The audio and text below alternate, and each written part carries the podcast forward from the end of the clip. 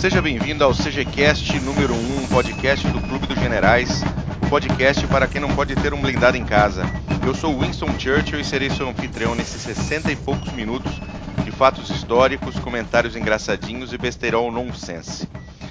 Bom, você deve estar se perguntando por que eu me apresentei como Winston Churchill. Eu vou explicar isso daqui a pouco, mas primeiro vamos apresentar a mesa de debates de hoje.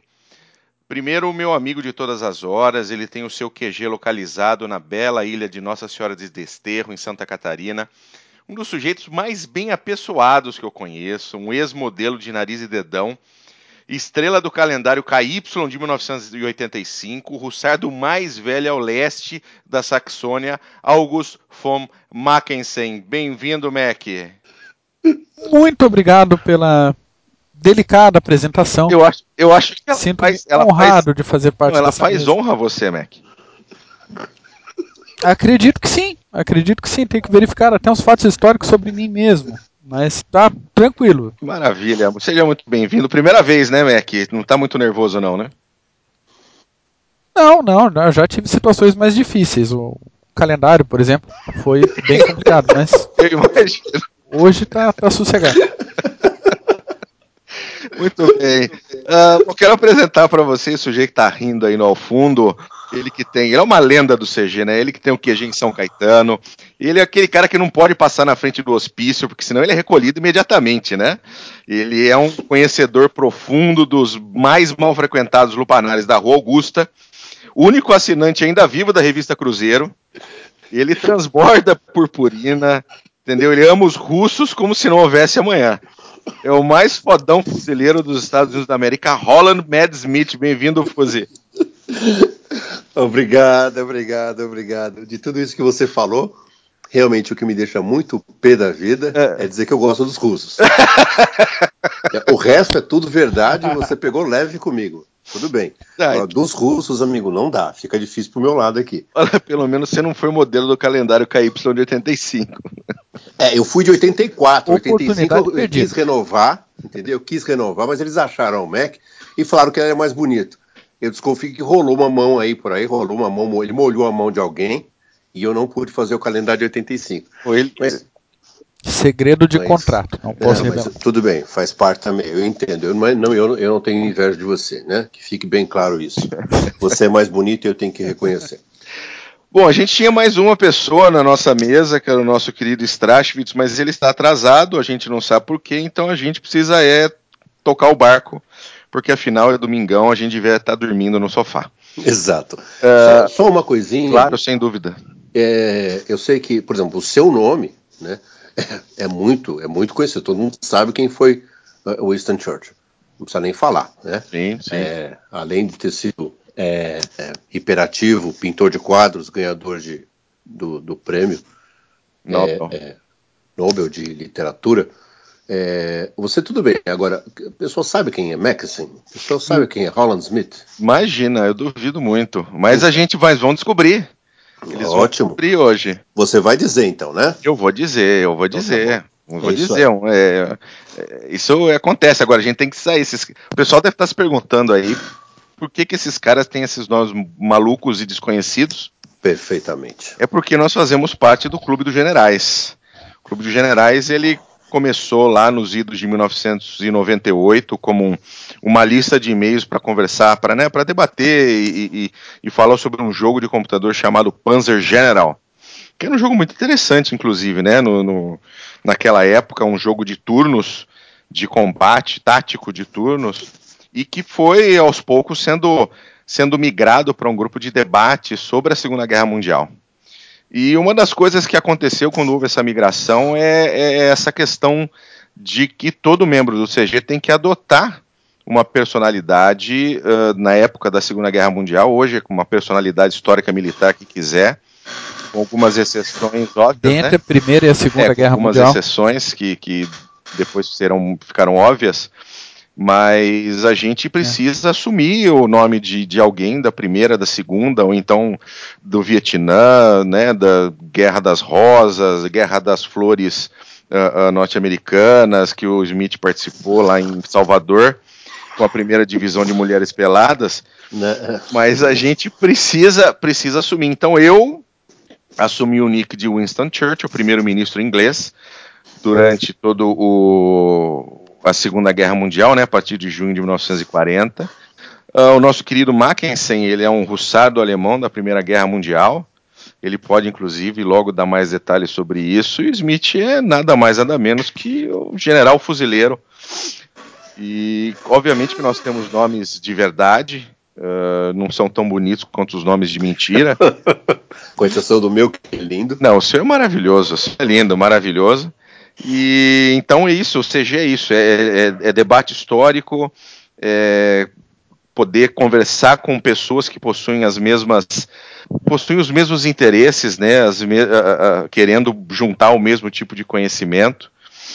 E é muito legal, vou dizer para vocês que é muito legal. Todo ano a gente tem um encontro nacional, onde a gente tem o prazer de encontrar pessoalmente essas pessoas que nós conhecemos somente pelo computador, somente pelos e-mails e agora por, por Skype e outras tecnologias.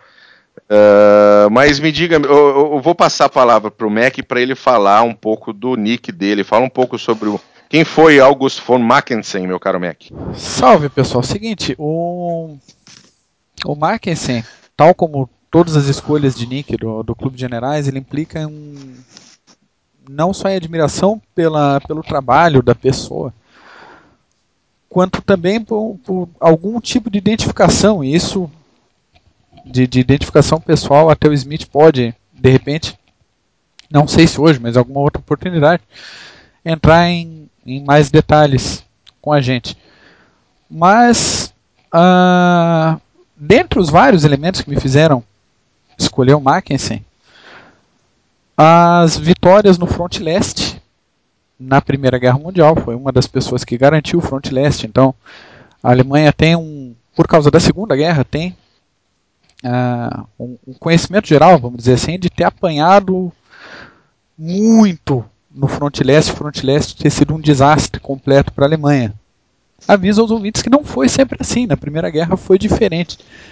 E Mackensen foi uma das pessoas que fez isso ser diferente. Ele nasceu em 1849 foi veterano já da Guerra Franco-Prussiana e assumiu o comando do, dos Russardos no início do século XX. Participou de toda a campanha da Primeira Guerra Mundial e era uma figura uh, reconhecida como herói de guerra durante toda a Segunda Guerra Mundial. Então ele tinha um apelo popular muito forte. Ele sobreviveu também à Segunda Guerra Mundial. Ele é, morreu logo depois da guerra, então ele teve cinco nacionalidades durante a vida. É uma pessoa que viu bastante Mas por que coisa. Assim. Isso daí, Mac? Ele nasceu no reino da Saxônia, então é, profissionalmente ele é enquadrado como general prussiano, mas ele é ainda na, de antes da unificação. Então ele é saxão, nacionalidade saxã. Daí ele viveu pouco tempo essa nacionalidade saxã. Logo depois, Império Alemão, República de Weimar, Terceiro Reich e ocupação no pós-guerra. Então ele passou por tudo isso na, na breve vida de 95 anos dele, se não me engano. Que maravilha. Vale a pena, vale a pena estudar. Um do, dos elementos táticos mais interessantes é que ele aperfeiçoou a barragem de artilharia napoleônica, que foi um dos grandes pontos do Napoleão foi a, a, a utilização é, tática e rápida das barragens de artilharia, ele desenvolveu o que seria a barragem rolante de artilharia. Isso com outros generais depois da Primeira Guerra Mundial, com a ajuda do, do von Sicht, que era chefe de Estado-Maior dele, e de alguns outros, tornou possível o desenvolvimento da Blitzkrieg. Então ele é um dos fundadores assim dessa da, da guerra de movimento. Até pelo, pelo, toda a formação de cavalaria dele já tinha esse, uh, esse elemento de guerra de movimento, então ele levou isso a escalas bem maiores do que se costumava ver em campo de batalha. Maravilha, maravilha. Acho que é isso, para não cansar o pessoal. Maravilha, aí. um bom velhinho, né? Era um sim, sim, simpático. simpático. simpático. É, ele tinha um cabeção também, né, Mac? Ele tinha um Aquele, aquele chapéuzão, parece aquele chapéu peludo do, do, da Guarda Imperial Britânica, não é? Não tem um chapelão assim? Sim, porque é um, um pouco da tradição dos russardos, né? é, o, o chapéu de pele alto, o tipo de fardamento que lembra até a, quem viveu viu. Lembram do uniforme das Paquitas lá de meados dos, da década de 80? É, é inspirado um pouco nesse uniforme dos Russardos, que você também, Winston Churchill. Temos fotos suas né, sobreviveram à história com esse uniforme. Faz parte da tradição, faz parte então, tá da bom. tradição. Smith, fala um pouquinho do Smith, meu querido. é, ainda bem que o, que o, que o, o Maxen ele, ele antecedeu as Paquitas, né? Que você já pensou? Mas olha, eu não tenho, eu não tenho sonhos molhados com o Mackensen, não. As Paquitas já foi diferente um dia. olha, curiosamente, Holland Mad Smith, Holland Gritalhão Smith, é, não foi comandante do, dos fuzileiros navais americanos, os Marines. Eu não vou falar fuzileiros navais americanos, tá? eu vou falar Marines, porque existem fuzileiros navais, com todo respeito a todos os fuzileiros navais do mundo, existem os Marines. Os Marines estão numa outra categoria. É, o Holland Smith, o Gritalhão Smith, ele foi muito, muito, muito importante na Segunda Guerra Mundial, é, principalmente por conta do, de ter comandado o 5 Corpo Anfíbio no ataque e tomada de Iwo Jima, em fevereiro de 45. Para você aí que está acostumado com a Segunda Guerra Mundial e acha que ela foi feita de Stalingrado, que foi uma baita campanha, de Moscou, é, e quando lembra do, do leste, e quando lembra do Pacífico, se lembra apenas de Midway, Iwo Jima foi proporcionalmente a mais sangrenta batalha da Segunda Guerra Mundial. Proporcionalmente. Proporcionalmente, porque para conquistar um terreno do tamanho provavelmente aí do, do, da casa de campo do John Travolta, é, mais de 5 mil fuzileiros morreram. É, então, é, é, importante que se diga isso para que as pessoas saibam, para que as pessoas saibam a importância que esse, esse general teve. Curiosamente, ele não foi comandante dos Marines. É, e eu, inclusive, nunca consegui entender por que, que isso não aconteceu. Ele esteve na, na, em algumas campanhas anteriores, ele esteve na Primeira Guerra Mundial, na, guerra, na campanha mexicana, nas Filipinas, e era um general de temperamento extremamente irado. O nome já diz, né? Critalhão Smith. E ele fez uma série de inimizades por conta disso, ao mesmo tempo em que era muito querido pelos homens. É, Smith foi o, o epitome, por assim dizer, o grande nome do desembarque anfíbio.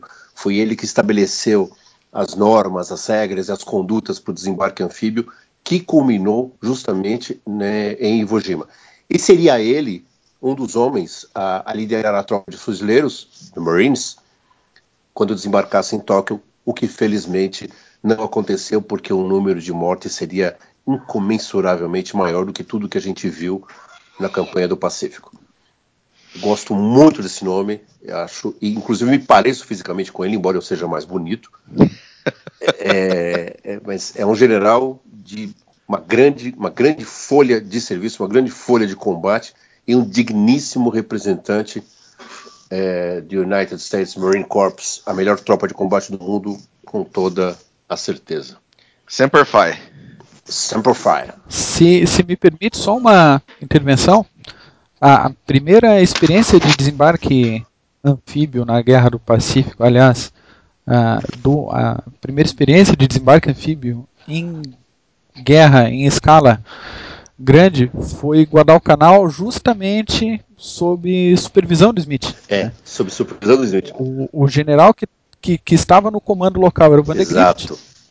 na Operação Atalaia mas um dos cabeças para organizar tudo, como é que ia funcionar o negócio, foi justamente Smith. E foi, Mérito, foi graças a Smith, sobretudo é, em Iwo Jima, e isso é verdade, embora seja apenas alguns acreditem que seja apenas uma poesia, mas foi graças a Smith, graças a Iwo Jima, que os Marines não foram dissolvidos por uma campanha sórdida, sórdida de homens de pequena estatura, né? E aí vai a ironia, como Marshall e MacArthur, que queriam simplesmente que o corpo de Marines não existisse mais, o que é um absurdo. E, obviamente, graças ao bom Deus, isso não ocorreu.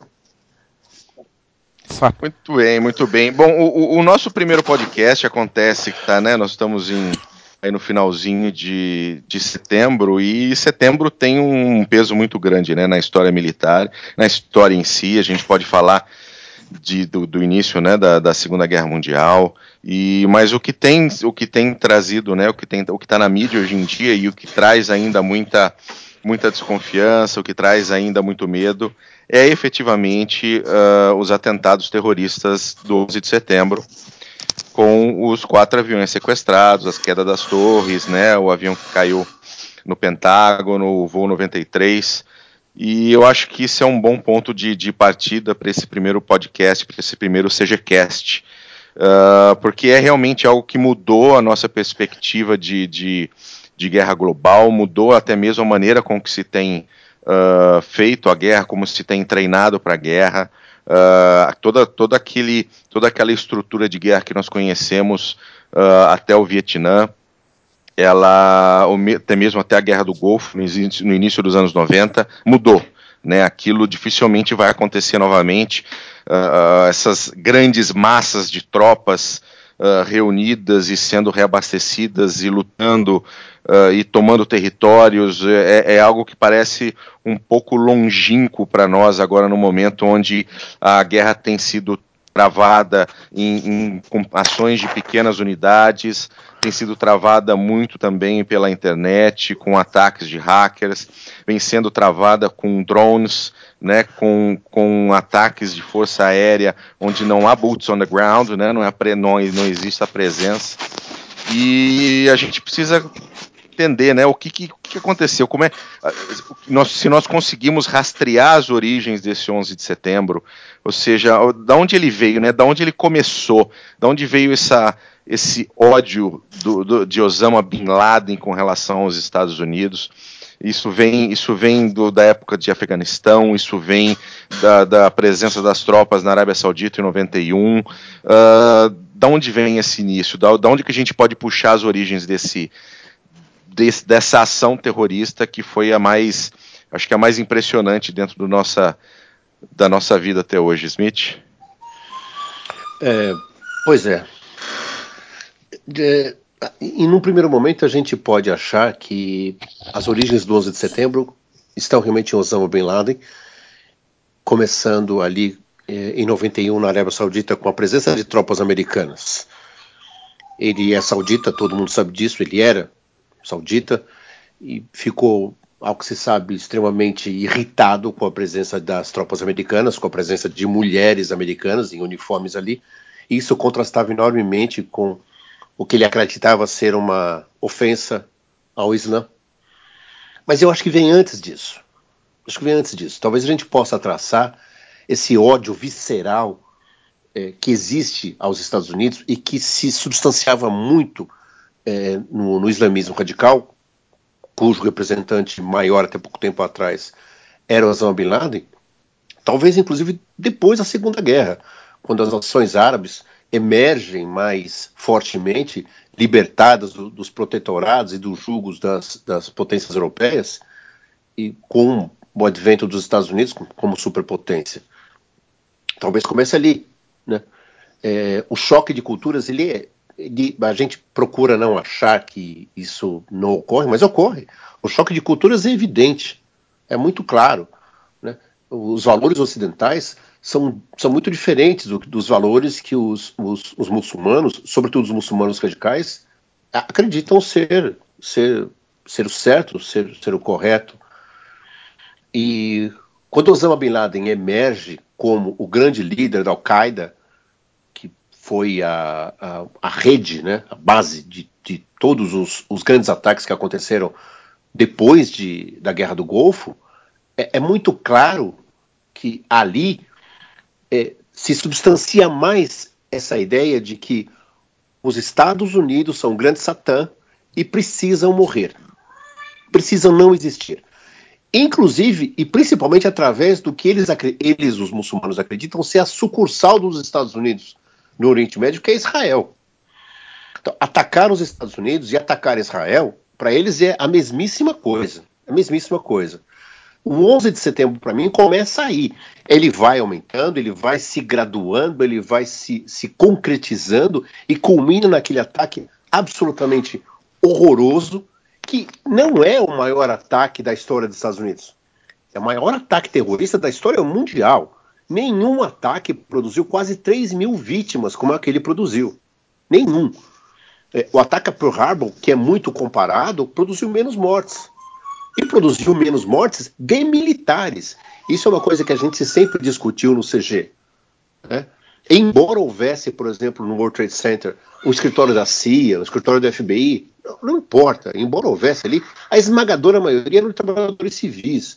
O ataque ao Pentágono, e é por isso que o ataque às Torres Gêmeas chama mais atenção, o ataque ao Pentágono foi um ataque ao poder militar. Ali, embora houvesse civis, era, numa guerra, um alvo legítimo. Se eu sou contra os Estados Unidos, eu vou atacar um alvo militar, eu vou atacar o Pentágono.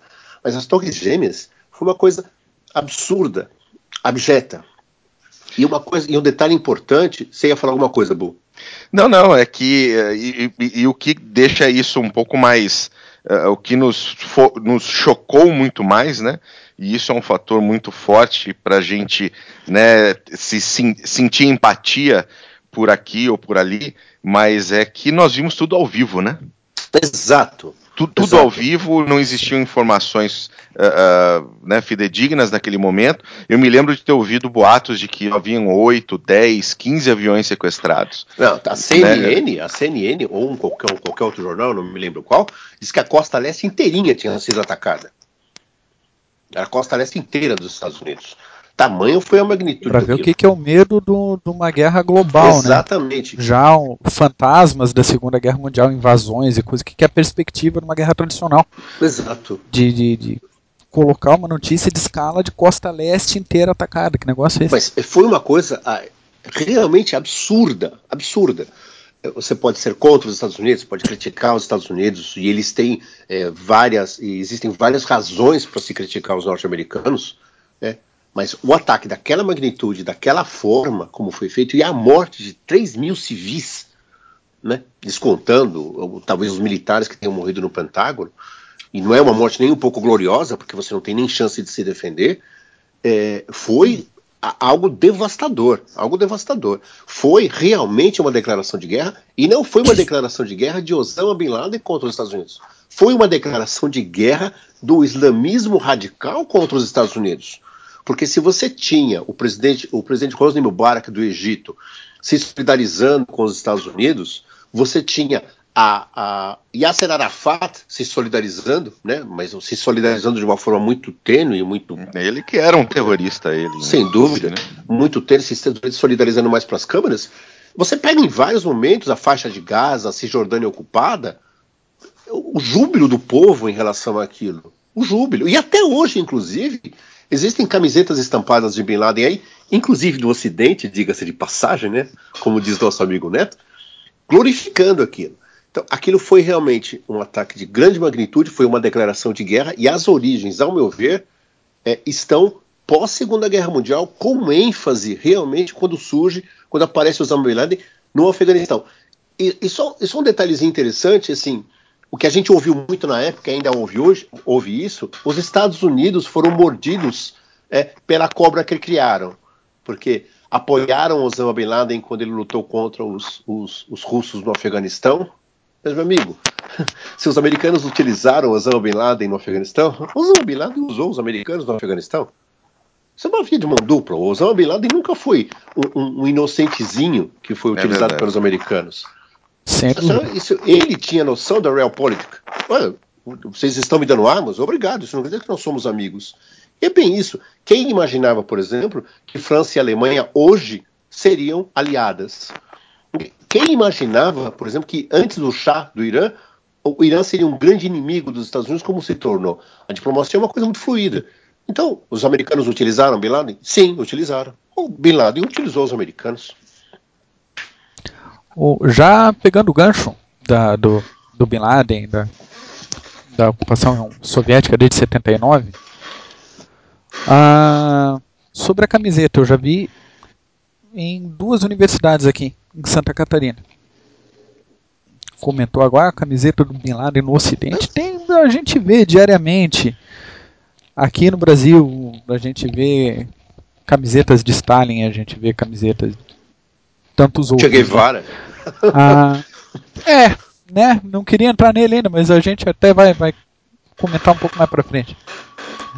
Ah, sobre a, a, questão do Osama, especificamente, de promover os ataques, eu queria falar, chamar com o Smith, ver a, a opinião dele.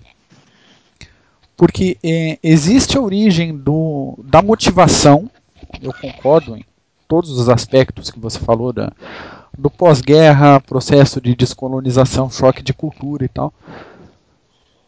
Mas existe um, um fator imediato, objetivo, de, de, querer fazer um ataque aos Estados Unidos e de pensar, eu consigo fazer um ataque aos Estados Unidos, eu vou promover isso. Eu penso em algumas é, situações bem pontuais assim ah, os ataques da Al-Qaeda de 98 nas embaixadas do, do Quênia e da Tanzânia, que foram alvos é, é, diretos, vamos dizer assim. Embaixadas são territórios uhum, americanos, uhum. né? E depois o ataque de outubro do, de 2000, vê, um ano antes da, da das Torres Gêmeas, no USS Cole, Isso. que estava reabastecendo Exato. no Iêmen. Ainda como origem desses dois, há uma ciência da uma possível fraqueza militar americana. Na crise do, do, de reféns do Irã, em 79, Isso. aconteceu a Operação Eagle Claw, o pessoal da Delta Force fez um zaralho e não deu certo e foi uma vergonha para todas as forças especiais americanas e no dia seguinte os reféns foram liberados. Eu acho que isso pode ter, como o próprio Bin Laden já estava em campo desde o ano anterior, desde 79, e isso foi em abril de 80, o Klaus, se não me engano eu acho que já deu um, uma certeza para ele que poderia existir um ataque, que talvez a força militar americana não fosse tudo aquilo que a propaganda ladeava e que se as principais forças especiais deles estavam operando daquele jeito esculhambado como fizeram, fosse fisicamente possível fazer um ataque desse, desse, dessa monta. Então, em 98 a gente tem os carros bomba no Quênia e na Tanzânia. Em 2000 a gente tem o SS Cole que era protegido, acho que por agora estou falando de cabeça, se não me engano eram seis militares da Marinha que estavam operando os fuzis M14 sem munição hum. para fazer a guarda uhum. no navio. Tá, tudo bem, IM teoricamente é um porto amigo tal, mas pô, peraí, seis marinheiros com um fuzil desmuniciado para fazer a guarda no navio desse. E daí vem dois camaradinhos num bote de borracha e quase afunda o navio de centenas de, de, de milhões de dólares. Como é que, que, que, você vê essa escala de, de, de, perspectiva real de ataque, não só de desejo de, de, de um ataque contra o grande Satã, como você falou, mas dessa experimentação física, assim? É, pode ser, pode ser. É, depois da Guerra do Vietnã, os americanos ficaram muito ciosos de se reerguer militarmente, e isso acontece quando o Reagan toma o poder. Inclusive, o, a, o Eagle Clark falhou miseravelmente em 79 e 80, foi por conta disso. Né? O, o, foi um, o Carter eh, tinha instituído aquela política de direitos humanos, nada contra, mas se você se baseia na política de direitos humanos e não consegue projetar o seu poder e dizer para os outros, olha, a gente, a gente é bacaninha, a gente é legalzinho, mas até a página 2, você realmente dá margem para que os seus inimigos pensem que você está fraco, que você não é mais o, o que você sempre afirmava ter sido. Eu, eu acho que tem esse, eu acho que isso tem fundamento mesmo. Acho que tem fundamento, mas mais do que isso, ao meu ver, tá isso que você falou o desejo, quase a necessidade de provar isso. Porque entre 79 e 80, quando acontece a Eagle Call, até 2001, é, os americanos passaram por uma série de, de reformas militares, inclusive suas forças especiais que nascem depois do fracasso no Irã, e é muito claro que os terroristas acompanharam esse desenvolvimento. Não tinham, não tinham todas as informações, é claro que não, mas perceberam que os americanos iriam né, é, evoluir a partir, daquele, a partir daquele, daquele fiasco. Mas, de qualquer forma, Sim. o planejamento do, de, de setembro de 2001 foi uma coisa fantástica, foi de, foi de anos. Tanto é que aquele atentado que foi feito contra o World Trade Center, aquele atentado foi um ensaio. O de 93, né? Sim, teve um carro. Exato. Perfeito. Aquilo foi um ensaio. Aquilo, aquilo não. Você, é, é, se você imagina, aquilo foi quase amador perto do que do, do 11 de setembro. Então, eles vinham realmente experimentando isso. Não, e pode. E esse tipo de ataque de, de menor monta ele pode simplesmente ser, ser usado para você poder estudar, por exemplo, como as forças de emergência funcionam, né? Como as forças de emergência funcionam, qual que é o tipo de material que você precisa usar, qual que é o nível de resistência daquelas torres, até onde elas aguentam, sabe? Sim, e o, e o padrão operacional, você vê que a, a, quando aconteceu o episódio também na Somália, em 93, Sim. Da, da, do Black Hawk Down, toda a força local, toda a milícia local, fez a mesma coisa, fez vários ataques pequenos e observava qual era a rotina de chegada dos helicópteros, como as tropas desciam, o que, que elas faziam, como é que a tropa de chão se organizava para fazer determinada operação de resgate, de sequestro ou de intervenção e como é que funcionava a invasão. Uhum. Estava é, extremamente previsível a atuação da, da, das tropas. É, a gente vai fazer um SejaCast a respeito disso, mas Black Hawk Down é, é, me pareceu que foi uma, uma quase uma empáfia, quase uma superestimação dos americanos. Embora eles tenham matado muita gente, é, o nível de perdas que eles experimentaram foi muito grande, embora tenha demonstrado um profissionalismo muito grande. Mas de qualquer forma, foi isso que você Sim. falou. Foram muito bem observados, foram analisados, foram estudados, estavam lá já há algum tempo. Então, os terroristas eles fazem isso. Eles vão acompanhar. Eles vão acompanhar. Nós vamos falar isso na sequência. O que, o que deixa margem a pensar muita coisa é como é que esses caras tiveram todo esse tempo para montar um ataque daquela magnitude e ninguém sacou. Os caras não explodiram uma bomba. Foram quatro aviões sequestrados. Quatro.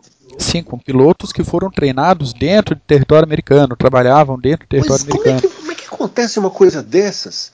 sabe? Eles se valem, e aí é que vem o que a gente falou agora do choque de cultura e do ódio, eles se valem de uma sociedade aberta, democrática, receptiva. O cara é seu vizinho, tomar café com você na, no, na padaria da esquina e está perpetrando uma, um atentado de proporções catastróficas, né? Cara, de onde vem isso? De onde vem isso? É, esse ódio, esse ódio é mais um, um, um CGCast pra gente. Isso é um caso para se estudar aprofundadamente, porque. E não sei se a gente chega realmente numa conclusão muito grande, porque a gente já viu livros e livros e livros e livros escritos por N autores que não conseguem explicar isso de uma forma que realmente explique o que aconteceu. É, é, guardadas as proporções, é a mesma coisa a gente querer entender como é que a Alemanha em 12 anos foi tomada por Hitler e por aquele monte de pessoas é, né, que fizeram o que fizeram. Parece que há um hiato no tempo, parece que há um espaço vago que entra que penetra nas pessoas, elas perdem totalmente completa noção das coisas. É, quase aconteceu aqui com o PT, né? E quase aconteceu aqui, muito bem lembrado, muito bem quase lembrado. Quase aconteceu aqui, é muito parecido o modus operandi muito uh, do PT aqui no Brasil, Exatamente. muito parecido. Uh, mas falando um pouco com relação à a, mudança que aconteceu na sociedade americana, especialmente, mas também na sociedade ocidental, né? Nós tivemos 11 de setembro, depois nós tivemos outros ata grandes ataques terroristas que, obviamente, não tiveram o, o, a mesma quantidade de mortos, né? De, ainda bem. Ainda uh, bem né? Nós tivemos Mali, Madrid, tivemos Londres. Uh, e como o 11 de setembro de lá para cá e, e, e, essas ações, tivemos né, recentemente Paris, uh, tivemos no sul da França. Isso, isso mudou e está moldando muito a sociedade ocidental, uh, onde existe um, um, medo quase racional uh, do, daquilo que é ligado ao Oriente e ao islamismo.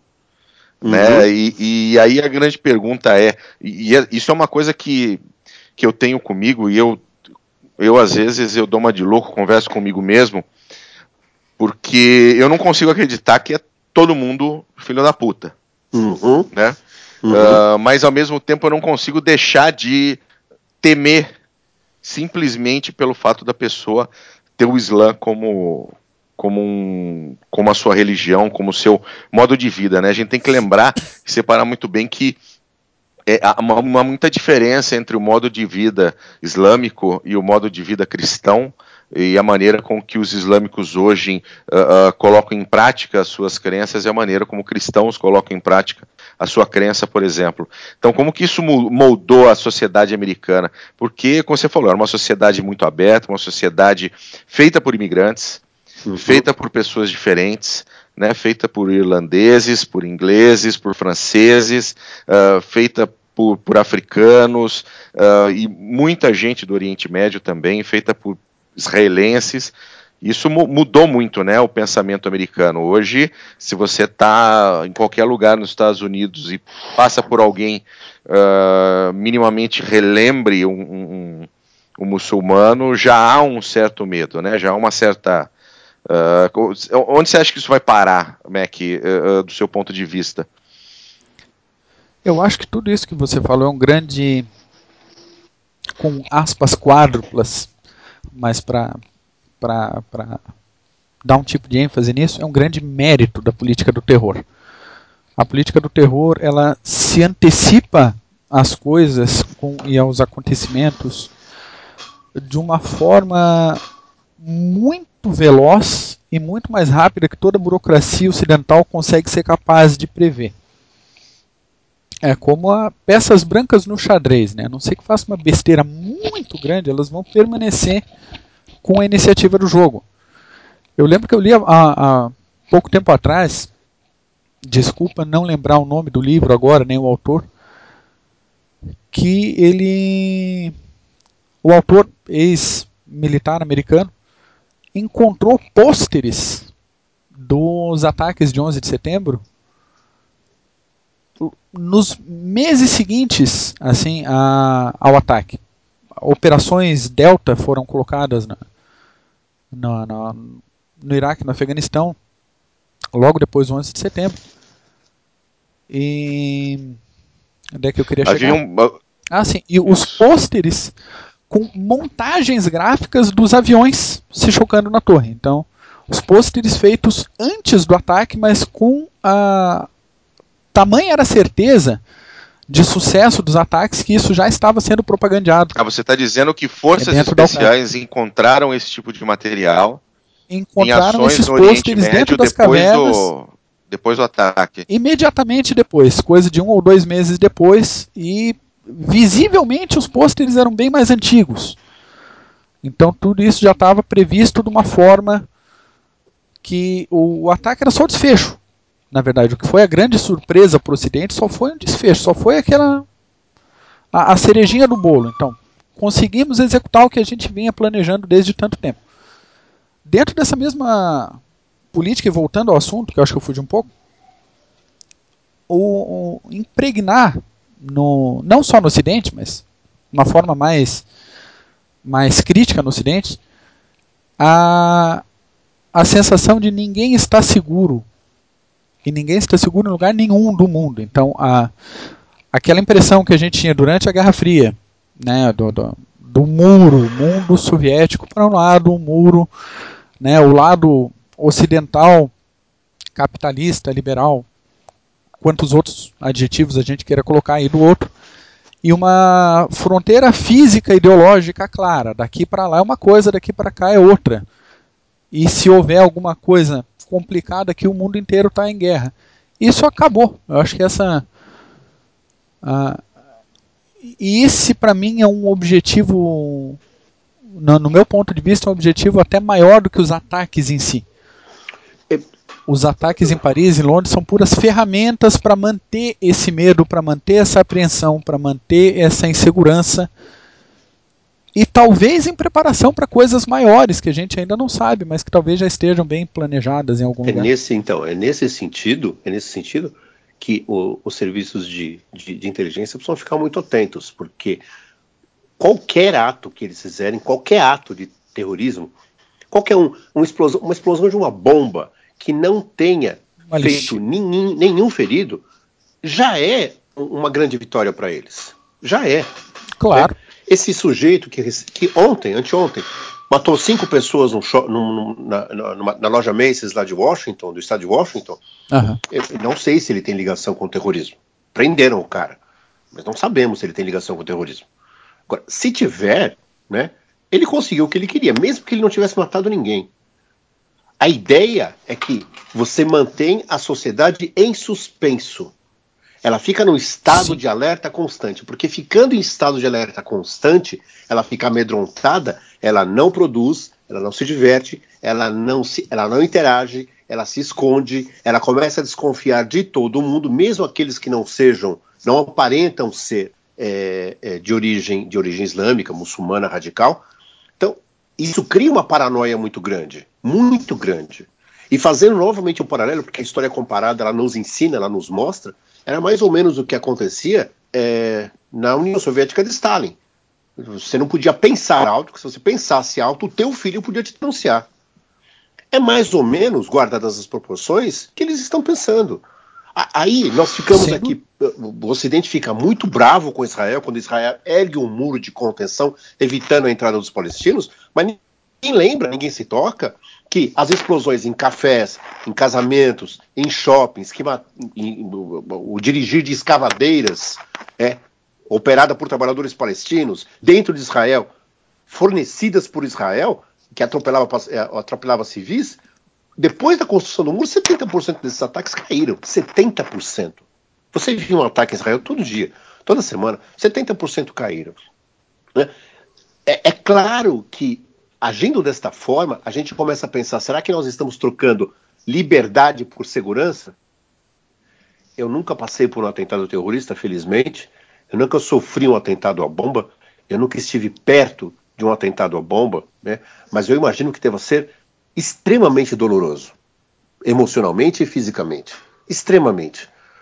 Você pega testemunho das pessoas que passaram pelo 11 de setembro, e quando eu digo passaram, assim, passaram, passaram. Elas não estavam nos prédios, não estavam no Pentágono, elas passaram, elas estavam em Nova York, elas viram, elas viram. O trauma psicológico dessas pessoas é uma coisa impressionante, incrível. O estresse pós-traumático que elas sofrem é comparado, muitas vezes, ao estresse sofrido por um soldado no campo de batalha. Então, uma pessoa nesse estado, ela vai ser produtiva? Não sei, acho que não.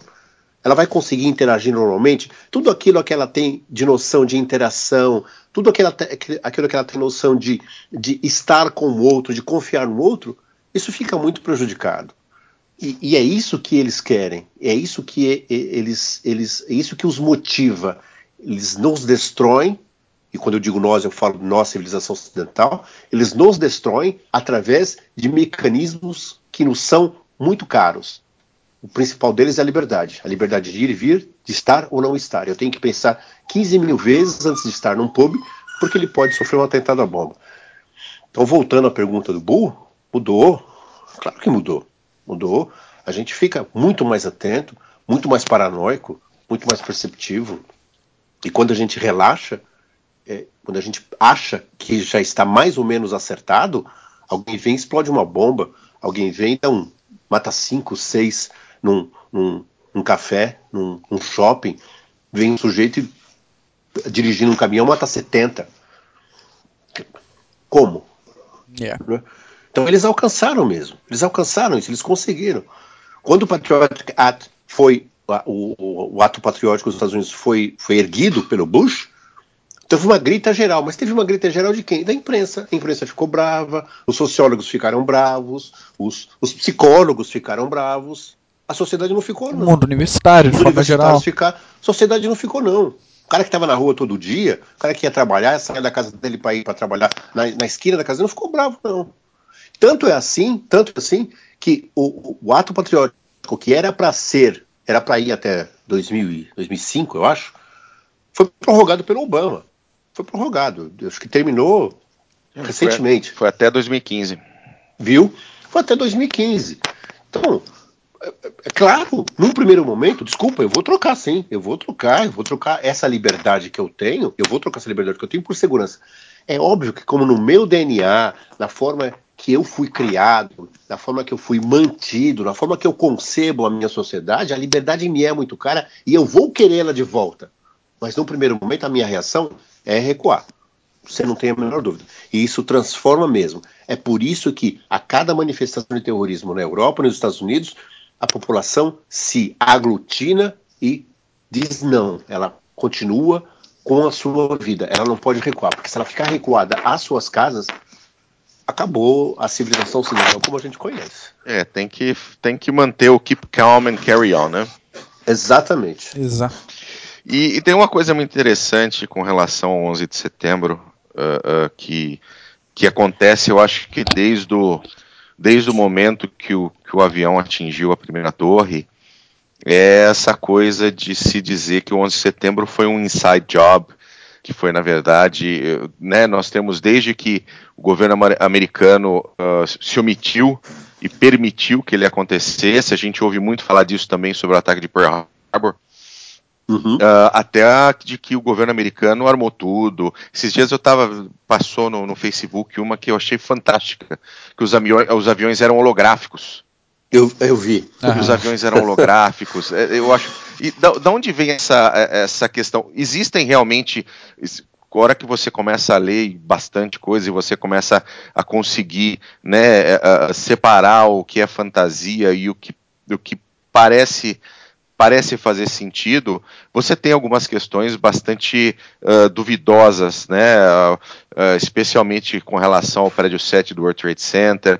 Você tem a questão do, do avião do Pentágono, onde sobraram pouquíssimos pedaços né, do avião. O pessoal ainda fala que Uh, se tivesse sido um avião realmente ele não teria uh, uh, ele não teria destruído uh, três, uh, né, três partes. O Pentágono eles são cinco corredores, né?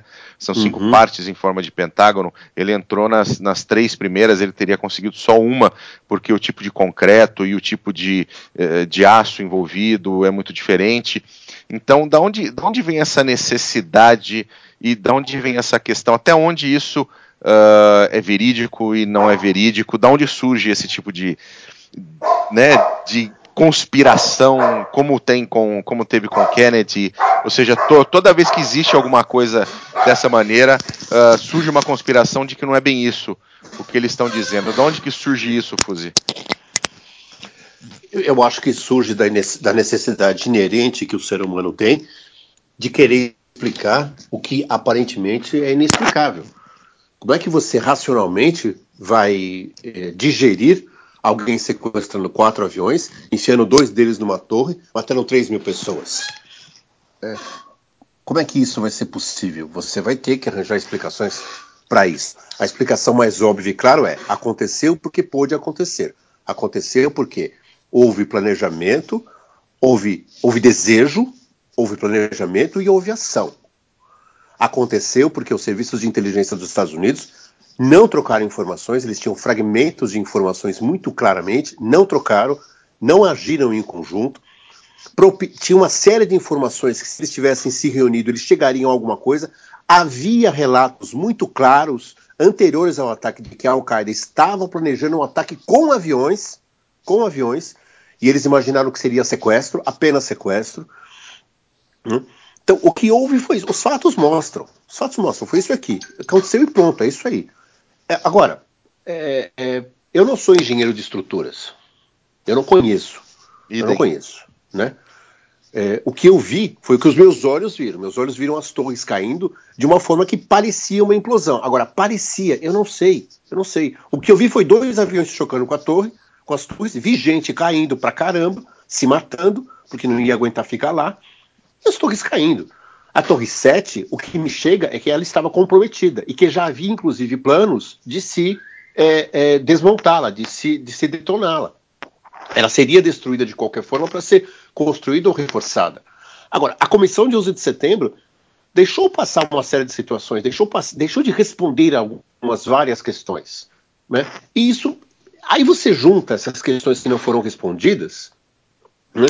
Do tipo é, é, a, a, empresa que administrava, a autoridade portuária que administrava o World Trade Center, havia feito um, um seguro tempos antes, e o seguro cobria não sei o quê, é, a, a, própria, a própria, o próprio prédio 7, que não foi muito bem explicado por que, que ele tinha que ser é, destruído depois, a morte depois, né?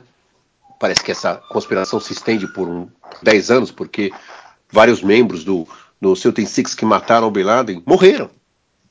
Morreram. Né? Mas não, e morreram de, morreram de forma, é, inclusive, é, não foi misteriosa, mas não está de acordo. Você percebe que tem alguma coisa. Eu não, não acho que tenha acontecido, não acho que haja teoria, teoria conspiratória nenhuma. Eu não acho isso. Né? O que eu acho é que eles não responderam a tudo que eles poderiam responder, pelo menos não chegou a público. O que eu acho uma bobagem deveria ter chegado. Agora, é... da... fala, oh, desculpa. fala, fala, Mac. Não, pensando na, na, nas questões de imaginar que foi trabalho interno, alguma coisa, também é um pouco de do que, que a, a, a mente das pessoas tem como referência de imaginário. Né? Nesse, nessa falta de informação, nesse desencontro de informações, de se não saber o que esperar, uhum. pensar numa conspiração num mundo que não tem 10 anos que saiu da Guerra Fria uhum. É um caminho relativamente fácil, né? Assim como a, a, o imaginar foi coisa que a gente escuta bastante né, na, nas próprias universidades. Ah, foi tudo por culpa do petróleo, para é, dar desculpa. Como é que deixa eu só, deixa eu só te interromper um minutinho. Uh, eu tô. O Strash chegou, por incrível que pareça. Eu vou tentar adicionar ele aqui também conosco. Maravilha. Vamos ver se ele vai atender. Alô, Strashwitz? Alô, aqui online. Oi, pessoas. que tamo maravilha. Aqui, Esse é um aqui. CGCast 1 bem divertido, muito divertido. Tudo bom, Strash? Tudo bem, Mata? Tudo, tudo jóia, tudo show de bola, Leão. Então tá bom. Eu tinha preparado todo, eu tinha preparado toda uma, uma introdução, apresentação da sua pessoa, toda engraçadinha como eu fiz com eles. E eu vou fazer aqui, tá bom? Porque não, não posso deixar passar. Então, as pessoas que estão ouvindo o podcast têm que saber quem que é esse cara que está entrando aqui. Então, é, é, é, eu, esse é o, quem entrou Strashfitz agora, ele é o desenhista mais talentoso que eu conheço. Ele não, tem o não, seu QG não. em Juiz de Fora, Minas Gerais. É um sujeito de grande coração. Ele é barbudo, feito um traveco russo. Ele é mestre, mestre de Wargames. E ele tem o nome mais fácil do CG. Né? Ele, é, ele, é, o nosso sopa de letrinhas. Eu vou tentar dizer o nome dele, tá? É Riasin Graf Strashwitz von Gross Zott und Caminets. Acertei, Strash? Tá, tá, tá, tá. Nota 9.5.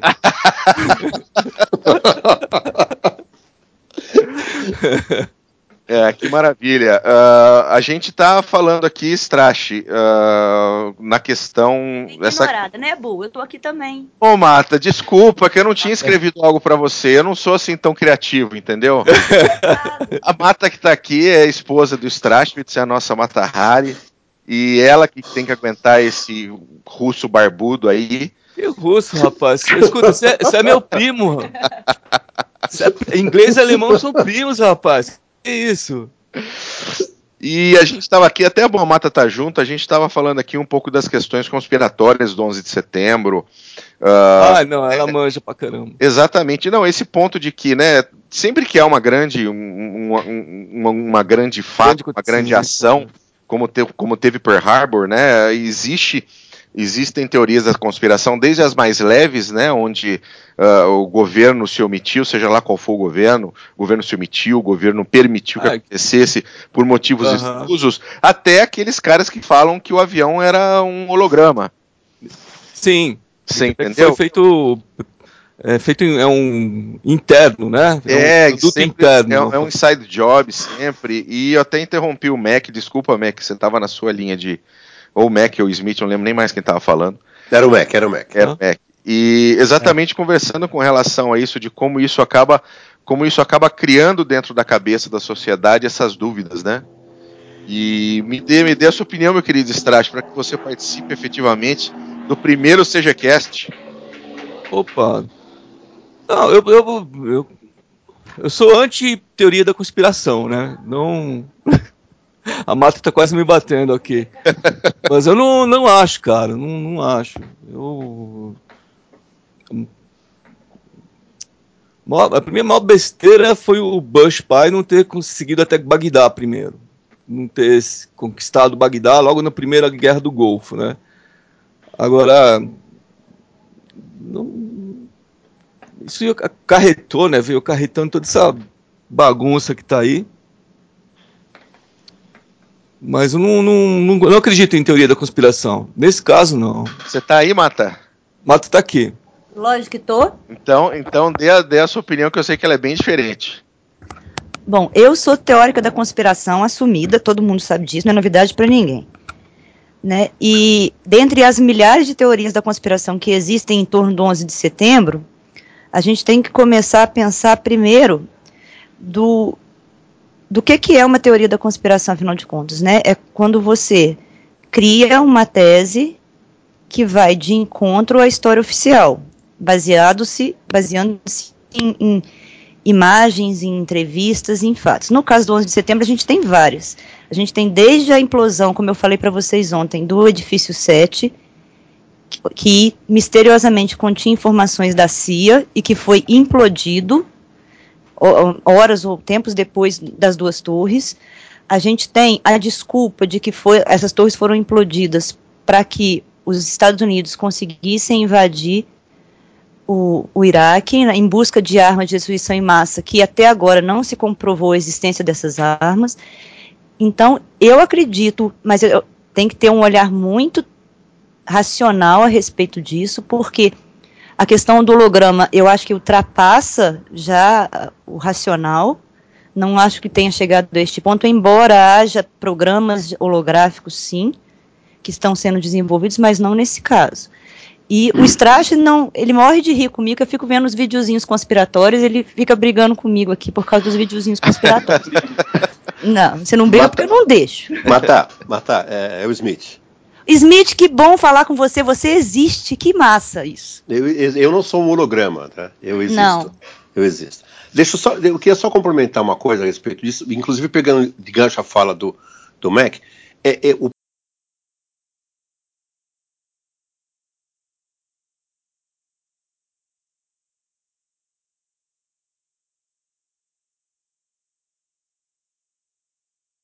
o prédio 7 que foi é, implodido depois dos ataques, é, segundo a, a, segunda comissão, segundo os peritos, ele seria implodido de qualquer forma porque ele estava com problemas de estrutura. Né?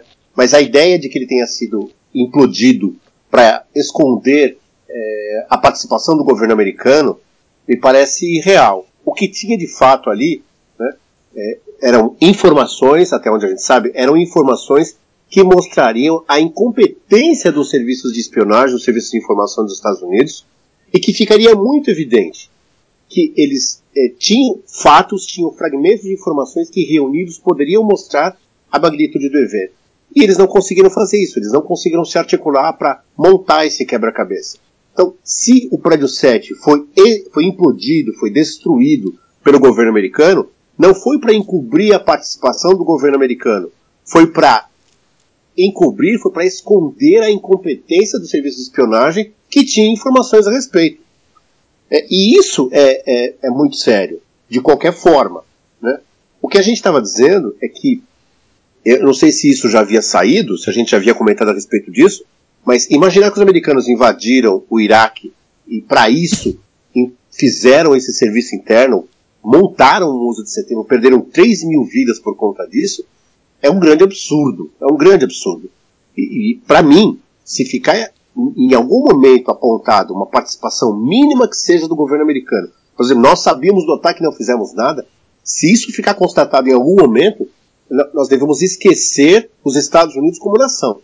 Esquece, esquece, os Estados Unidos não existem mais, eles terminaram naquele momento, porque um país capaz de fazer isso contra os seus cidadãos não tem a menor condição emocional, política, psíquica, não tem a menor condição de existir. Acabou a nação americana como a gente, como a gente conhece.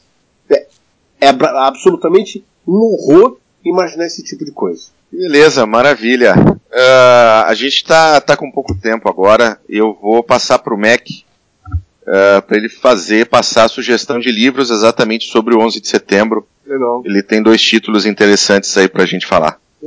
Tenho. Um, o primeiro livro, até que eu tomei conhecimento dele há pouco tempo, chama-se 102 Minutos, a história inédita da luta pela vida nas Torres Gêmeas, de Jim Dwyer e Kevin Flynn, lançado aqui no Brasil pela Zahar. Ele, de modo geral, ele narra os 102 minutos a partir da, do primeiro ataque. A, a, a partir do impacto do, do primeiro, primeiro avião. avião. Isso, perfeito, obrigado. Do impacto do primeiro avião na Torre 1. É uma leitura interessante, até por ser, tal como no, no, no segundo livro que eu vou comentar daqui a pouco, uh, escrito por jornalistas, o que dá uma dinâmica de leitura bem mais agradável, bem mais interessante, não querendo aqui desqualificar os historiadores, né, Sprashwitz?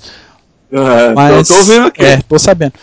Mas, em, de um, uma maneira geral, a escrita historiográfica é muito maçante.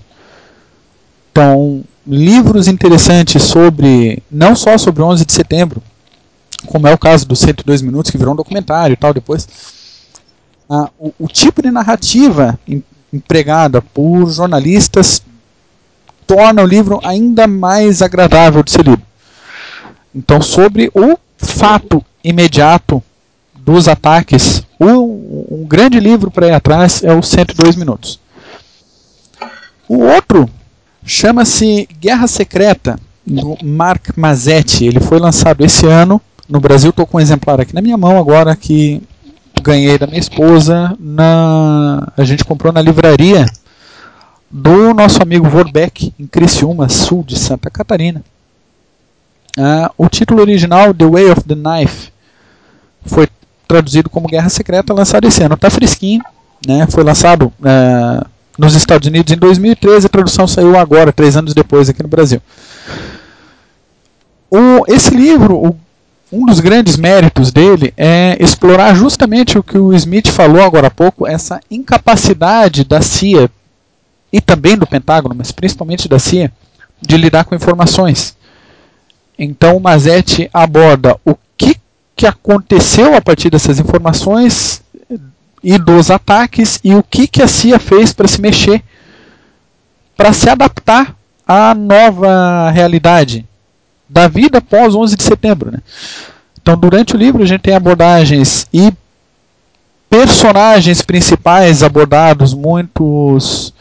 Uh, muita, é, muitas falas, pedaços de entrevistas e afins da CIA do Departamento de Defesa de dentro da Casa Branca, como Richard Clark, coordenador de contra-terrorismo, uh, fontes no Paquistão, fontes no Iêmen, na Somália, então uma rede de, de informação e de trabalho conjunto toda que até agora está se mexendo para se adaptar.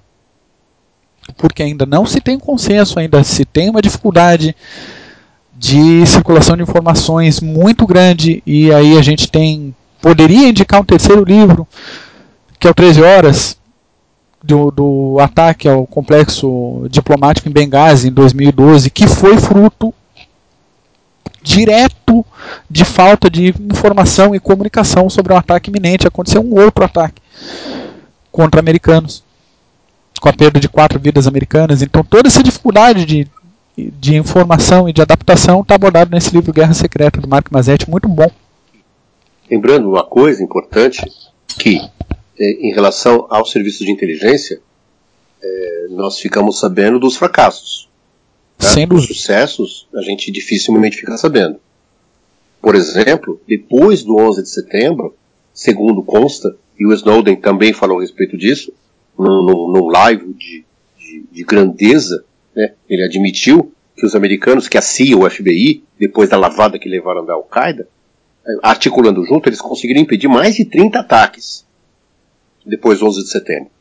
E, e alguns com algumas que seria provavelmente magnitudes bastante elevadas. Não do tipo do 11 de setembro, que eu particularmente acho difícil acontecer de novo algo deste tamanho, daquela envergadura, acho difícil, mas pode, né? e eles conseguiram interromper. Então, eu acho que eles aprenderam alguma coisa eu espero que eles aprendam cada vez mais, porque no desvão dessa, dessas falhas do serviço secreto é que os terroristas vão agir. Eu, eu não querendo interrompê-los, senhores, mas é, eu acho que é um filme muito, muito, muito legal que acho que mostra mais ou menos como as células operam, né? Que seria a Batalha de Argel, acho que é de 1956, de como as células muçulmanas operavam lá na, na células de libertação, na verdade, de Argel, né? Operavam para contra os franceses, né? E como uh, os franceses tentaram é, pará-las, né? Mas é muito, muito legal para você entender mais ou menos como é que é o, o modo de operação.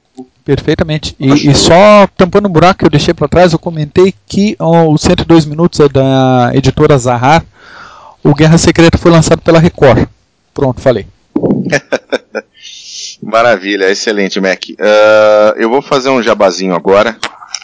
Eu quero falar da Neo Internet, que é a agência web que, que o site do CG está hospedado. Foram eles que desenvolveram o site do CG também.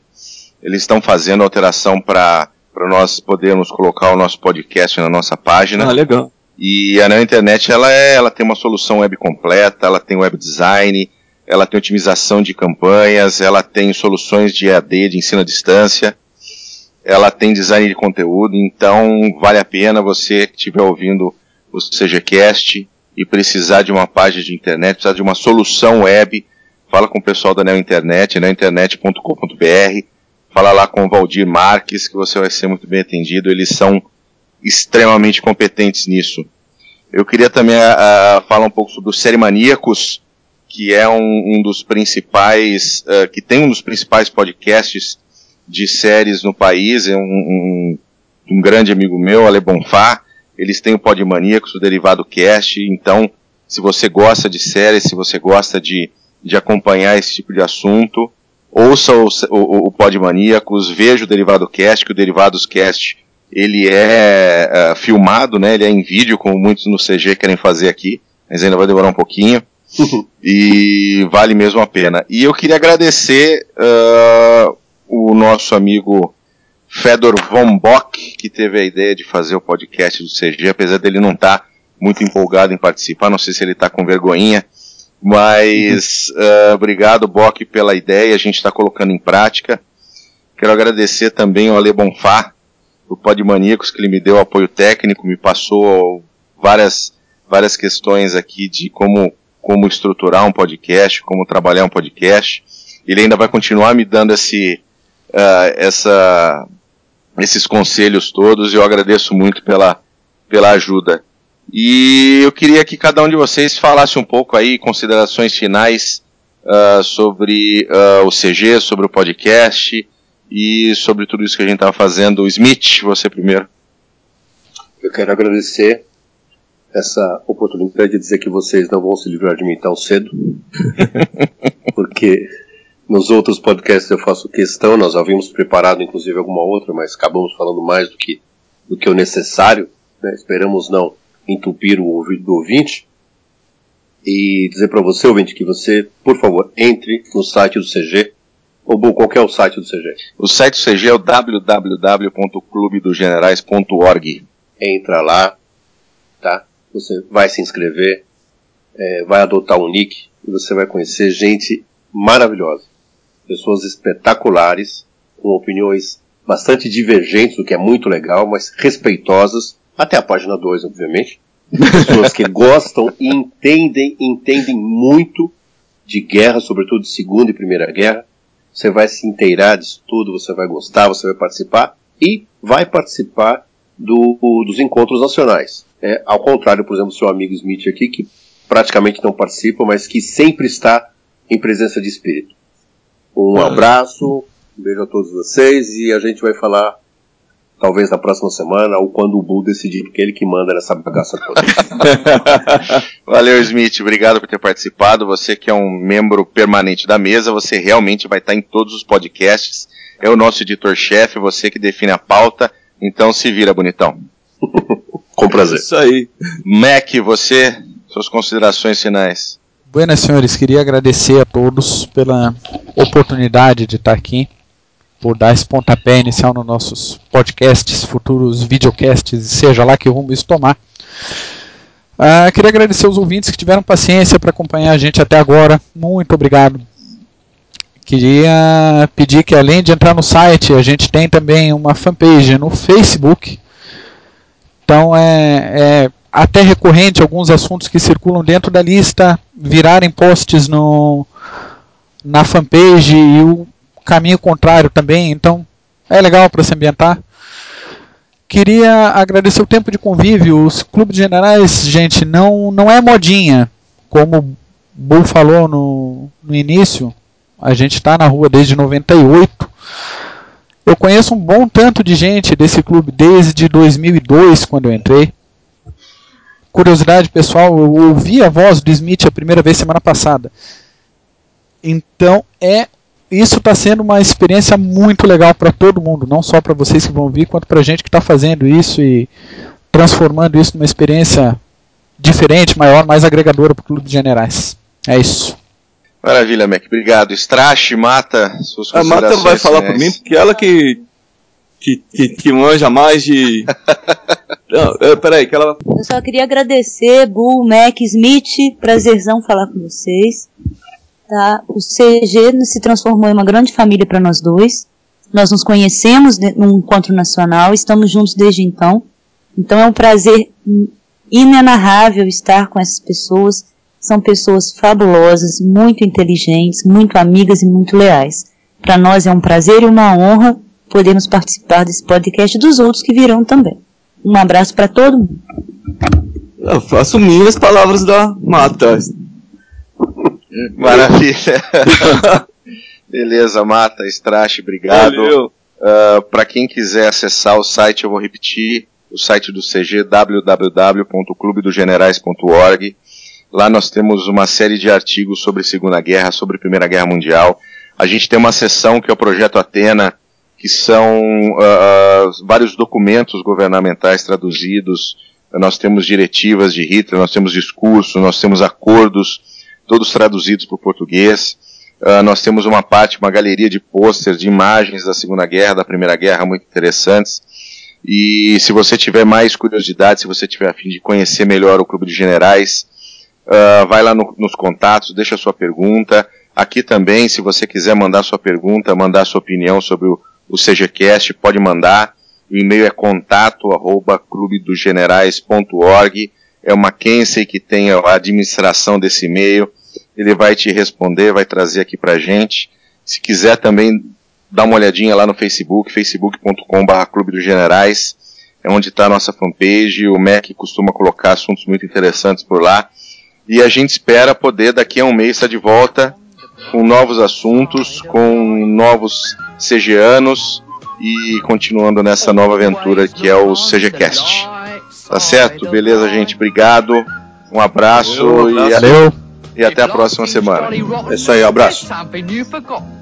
And that's to laugh and smile and dance and sing.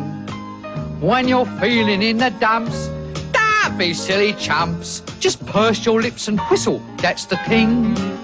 And always look on the bright side of life. Come on. Always look on the right side of life. For life is quite absurd, and death's the final word. You must always face the curtain with a bow.